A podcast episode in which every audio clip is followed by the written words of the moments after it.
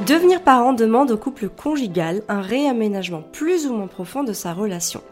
L'homme et la femme entrent parfois dans la parentalité par des voies différentes. La femme va ressentir un grand sentiment d'accomplissement quand l'homme, lui, peut se sentir dans un premier temps en tout cas frustré d'être exclu de ce lien mère-bébé si fort et de se sentir cantonné au fait de soutenir la relation de sa compagne et de son enfant. Comment, d'un couple purement conjugal, nous pouvons passer à un couple parental tout en prenant soin d'aménager harmonieusement sa relation affective et sexuelle? C'est ce que je vais évoquer avec vous dans ce nouveau podcast. Bonjour, je suis Amélie. Pour celles qui ne me connaissent pas encore, bienvenue sur le podcast Révéler votre pouvoir intérieur, un podcast dédié aux femmes qui veulent profiter d'un quotidien serein et épanouissant sans s'épuiser ni s'effondrer. Depuis 2015, j'accompagne les femmes à entrer en résonance à ce qui vibre en elles. Je les aide à s'aligner à ce qu'elles veulent être grâce à des prises de conscience et à des concepts simples à mettre en place je vous transmets les clés pour laisser derrière vous la culpabilité et les regrets afin que vous puissiez transformer votre vie Si vous appréciez ce podcast, la meilleure façon de le soutenir et de me soutenir est de lui mettre une note de 5 étoiles sur la plateforme de podcast que vous utilisez. C'est une très belle manière de soutenir mon travail et de permettre à d'autres de le découvrir plus facilement. Alors un couple sans enfant, c'est déjà trois entités bien distinctes. Il y a votre conjoint, votre conjointe, vous et le couple. Chacun arrive avec son éducation, ses traditions, ses schémas automatiques. Et en plus, vous allez créer une nouvelle identité, le couple que vous allez former tous les deux. Alors déjà, peut-être que ce n'est pas évident de gérer vos différences, de faire preuve d'écoute et de patience l'un envers l'autre, alors que vous n'êtes que deux. Imaginez les difficultés qui peuvent s'annoncer à l'arrivée d'un premier enfant. Et souvent, c'est exactement à ce moment-là que les problèmes arrivent. Avant de rentrer dans le vif du sujet, je voudrais juste vous rassurer que passer sa vie ou un moment de sa vie auprès d'un homme ou d'une femme se fait rarement sans passer par des moments de tension, voire des crises plus profondes. Donc si ça vous arrive, si ça vous est arrivé, c'est normal. Vous n'êtes absolument pas euh, en faute ou euh, à accuser ou à blâmer. Ça arrive à tout le monde. Et en fait, ce qui est normal, c'est que au sein d'une relation, consciemment ou inconsciemment d'ailleurs, il y a des jeux de pouvoir, de domination, d'ascendance, des prises de fonction parentale aussi, il y a des besoins sexuels, il y a une intendance domestique, un cheminement de développement personnel, bref, autant de points où les avis peuvent diverger et rendre le quotidien plus compliqué. Avec Fabien, euh, ça nous est arrivé donc il y a quelques années, enfin ça nous est arrivé, on l'a, on a pu l'observer. On avait un, ami très très proche de nous, voilà, qui, était euh, tout ce qu'il y a, voilà, de, plus normal. C'était un homme qui, vivait, qui avait des besoins et qui, s'exprimait, qui s'affirmait, etc. Et puis il s'est mis en couple avec une femme et en fait, du, quasiment du jour au lendemain, on l'a vraiment vu complètement euh, évoluer. Et en fait, quand on, quand on les voyait tous les deux, eh bien, ils nous disaient toujours que euh, n'y avait jamais de dispute chez eux, que tout était fluide, que voilà. Et c'est vrai que c'était c'était quelque part un petit peu culpabilisant, un petit peu frustrant pour Fabien et moi, parce que nous, on se prenait souvent la tête, parce que chez nous, il y avait beaucoup de, voilà, de, de, mots plus hauts que d'autres. Et euh, voilà, alors c'était pas invivable non plus, mais Fabien et moi, quand on a des trucs à se dire, bah des fois, quand on n'arrive pas à se le dire, bah on va se le dire plus fort pour que l'autre entende. Bref, c'est ce qu'on faisait avant. Et, euh, et donc voilà, il nous disait que tout allait super bien dans leur couple, et c'est vrai que c'était culpabilisant. Et puis voilà, on, les a vus euh, ensemble, on les a observés jour après jour. Et en fait, on s'est quand même rendu compte que euh, notre ami, I, puisque c'était lui notre ami de base, s'effaçait complètement sous la domination, sûrement inconsciente, hein, de son ami, IE. Euh, et finalement, on, s'est rendu compte que faire évoluer une relation dans ce sens-là, alors oui, il n'y aura pas de prise de tête, oui, tout paraît bien en façade, mais finalement, il y en a un qui voit ses besoins euh, abandonnés au détriment de celui de l'autre. Et ça, ça peut pas fonctionner de manière saine et sereine dans un état de bien-être sur le long terme. Donc sans être tout le temps en guerre non plus, c'est normal d'avoir des disputes, de se prendre la tête et parfois aussi de vivre des crises plus profondes. Je voulais que vous entendiez ça. Alors aujourd'hui, je trouve que les, plus grosses sources de conflits dans un couple, elles ont principalement lieu autour de ces trois sujets. Le premier, ça va être les enfants. Et j'ai même envie de dire l'éducation des enfants. Il faut savoir que votre conjoint ou votre conjointe arrive avec tout un bagage. Et alors, si ce bagage n'affectait pas trop votre relation de couple lorsque vous n'aviez pas d'enfant, ça devient compliqué à gérer la naissance de votre premier enfant. Et plus la différence d'éducation, de milieu ou de culture est grande, plus les conflits risquent d'être grands, importants et nombreux aussi. Pourquoi? Tout simplement parce que chacun a à cœur de transmettre ce qu'il a reçu. C'est-à-dire qu'au-delà même de l'envie, c'est une reproduction inconsciente des schémas automatiques que l'on a reçus. Tous ces schémas sont une forme d'autorité, ils ont tout aussi une forme de légitimité qui vit en nous.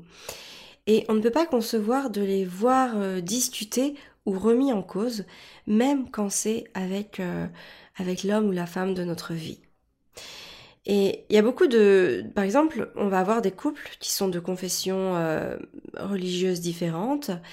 Eh ben, ça va être compliqué pour l'un euh, de faire, par exemple, circoncire son fils si l'autre est d'une confession religieuse différente.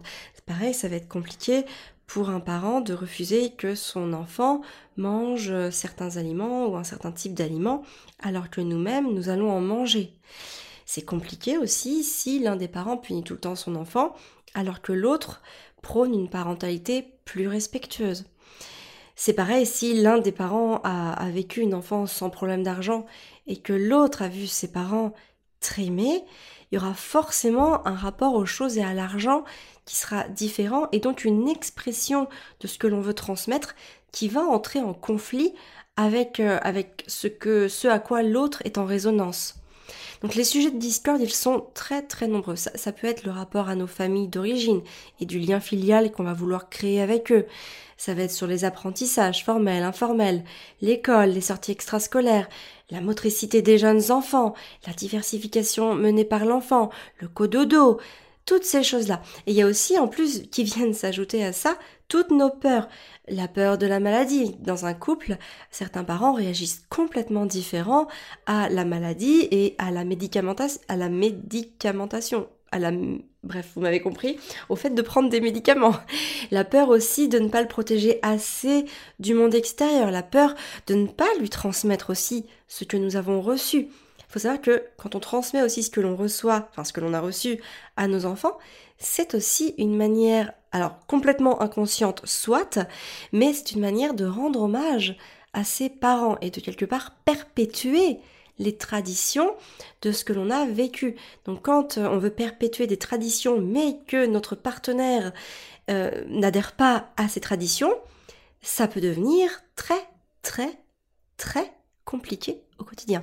Et donc à partir de ce moment-là, vous imaginez, là je vous ai donné euh, qu'un éventail, qu'un panel d'idées, d'exemples, mais tout, en fait tout, peut devenir euh, un sujet de conflit récurrent. Et donc c'est ça qui, qui, va, qui va évidemment être très néfaste pour le couple. La deuxième chose, ça va être la gestion domestique du foyer. Alors le sujet, j'ai même, j'ai même envie de dire que c'est le sujet de, de, de discorde, de prédilection même avant d'être parent. Il y a toujours un problème sur cette partie. Et j'ai même envie de parler d'un problème structurel corrélé à un problème du genre de type générationnel. Je m'explique. En fait, généralement, les femmes, c'est plus féminin. Je fais des généralités, mais attention, tout est à des degrés différents. Et évidemment, certains hommes peuvent se retrouver là-dedans et certaines femmes pourront se retrouver aussi dans ce que j'expliquerai pour les hommes. Ce n'est qu'une généralité je le précise. Donc généralement, euh, les femmes aiment lorsque leur intérieur est propre et bien rangé. Et donc elles vont dépenser beaucoup de temps et d'énergie pour cela. Les hommes, eux, s'en préoccupent beaucoup moins. Et donc, comme ça les préoccupe moins, eh bien, ils ont pas trop l'envie d'y passer du temps, ni l'envie tout court en fait de le faire. Et c'est à ce moment-là que les conflits du genre apparaissent. Parce que la femme se voit rabaissée à sa condition, parce que les tâches ménagères sont des tâches non rémunérées et n'ont donc aucune valeur dans notre société actuelle. Alors ça, j'en parle dans mon podcast du 3 décembre qui s'appelle Maman débordée, comment s'organiser. Allez l'écouter si vous voulez en savoir plus sur le sujet. En tout cas, selon moi, ici ce que j'ai envie de vous, de vous partager, c'est que il devrait y avoir une requalification de la gestion domestique qui est à faire de toute urgence. Cuisiner, prendre la décision de ce qui entre dans notre foyer, en prendre soin, sont des missions purement stratégiques. En tout cas, selon moi. Et croyez-moi bien que je suis loin d'être une conservatrice. Chez nous, Fabien cuisine, range et lave. Mais je suis clairement la responsable stratégique de tout ça. Et c'est complètement assumé. Et le deuxième problème lié à ça, c'est que finalement, à la naissance de notre enfant, et notamment de notre premier enfant, la femme, qui est souvent en congé maternité, va prendre une grosse partie de cette intendance domestique à sa charge. Puisqu'elle est à la maison, euh, elle va prendre à sa charge beaucoup plus de choses, donc l'homme va en faire un petit peu moins euh, pour euh, passer plus de bon temps, par exemple, avec son épouse et son enfant le soir quand il rentre. Mais le vrai problème, c'est que lorsque la femme va reprendre son, son travail, la grandeur de cette tâche domestique ne diminue absolument pas dans les mêmes proportions.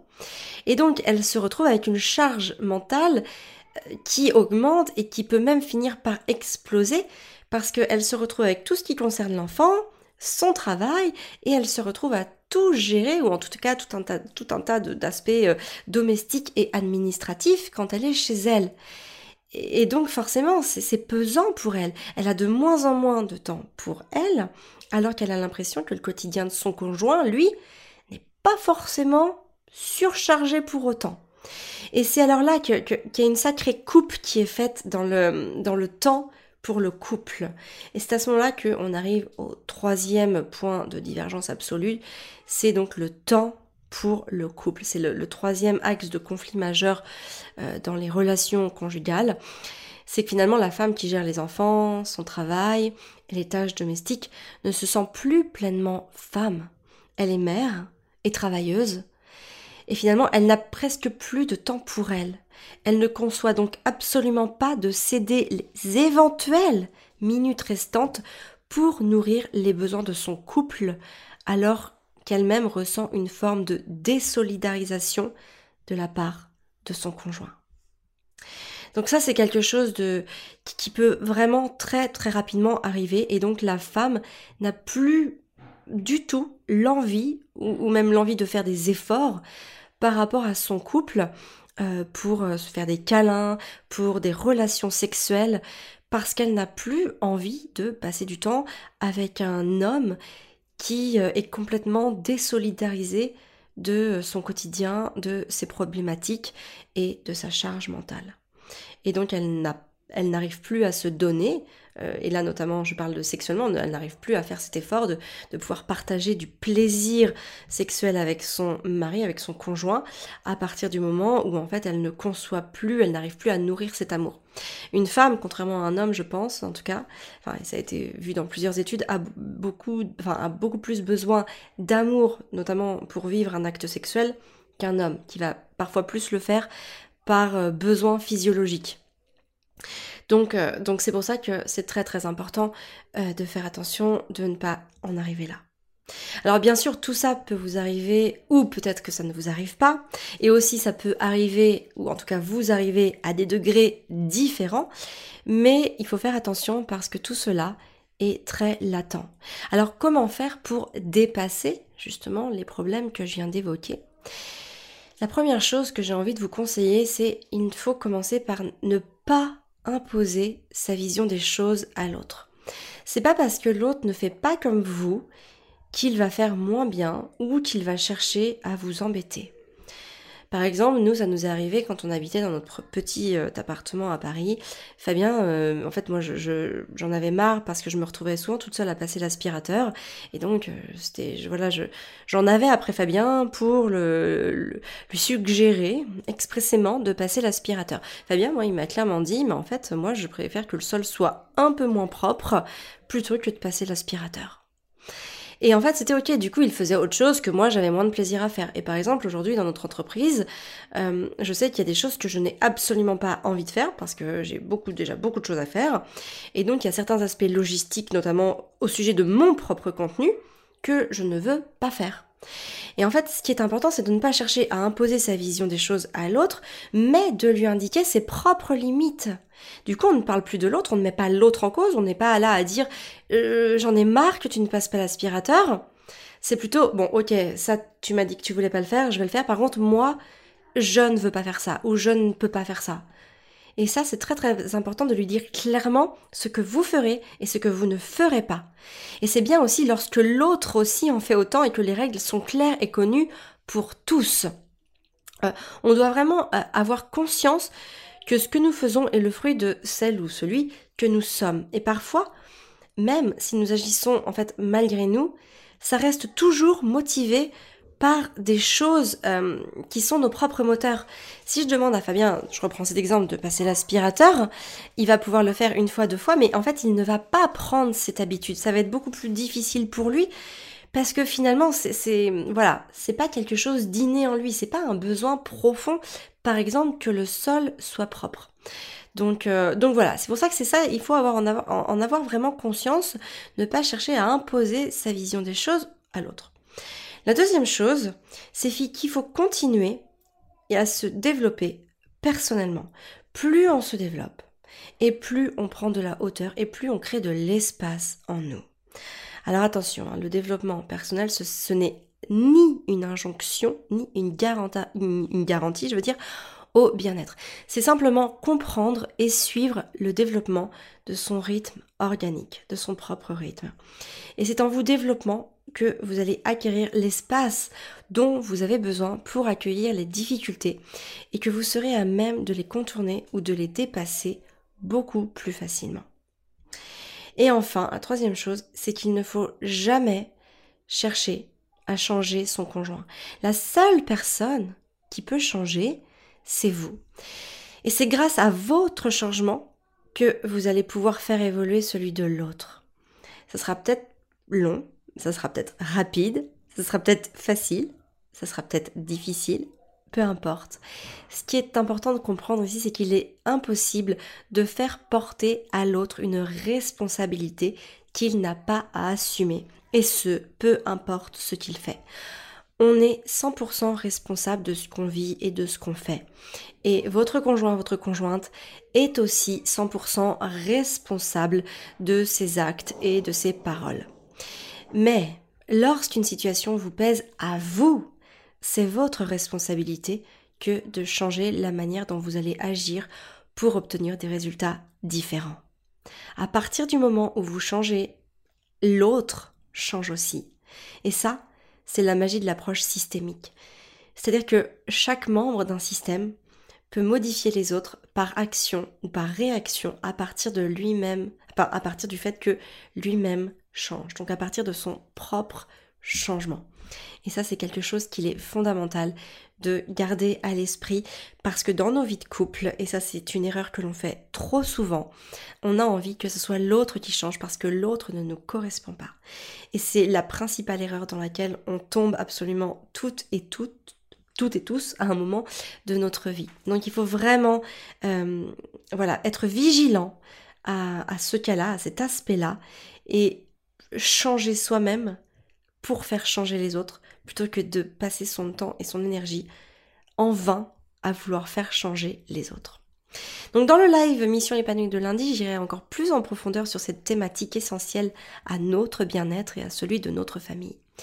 Si vous souhaitez en tout cas que je vous accompagne sur toutes ces thématiques du développement personnel à travers nos problématiques de mère et d'épouse, sachez que c'est précisément ce que vous trouverez dans mon programme Maman épanouie. Donc toutes les infos sur euh, le lien www.famille-du6épanouie.fr slash maman-épanouie. Vous trouvez aussi ces liens dans la description de ce podcast. Hein. Vous pouvez aller voir sur la description, je vous remets tous ces liens-là. Vous pouvez aussi vous inscrire à la lettre que j'envoie euh, de manière hebdomadaire. Alors il y en a deux. Euh, il y a une, lettre dédiée à une recette de cuisine. Donc là c'est vraiment un, pur moment de partage convivial où je vous dis euh, bah, quelle a été la meilleure recette de la semaine euh, et pourquoi en fait c'est intéressant de, la préparer, de la cuisiner, quels sont les aliments que, j'ai choisis, pourquoi je les ai choisis, ce qu'ils vont vous apporter, ce que ça va vous, donner en termes d'énergie et de bien-être. Donc ça c'est, je trouve ça hyper intéressant. Enfin moi je, je m'éclate à la faire en tout cas cette lettre. Et puis la deuxième, non pas que je m'éclate moins à la faire, mais ce sont tout simplement les notes rédigées de ce podcast. Et donc des fois, en fait, il y a certaines personnes qui vont être plus visuelles, d'autres plus auditives.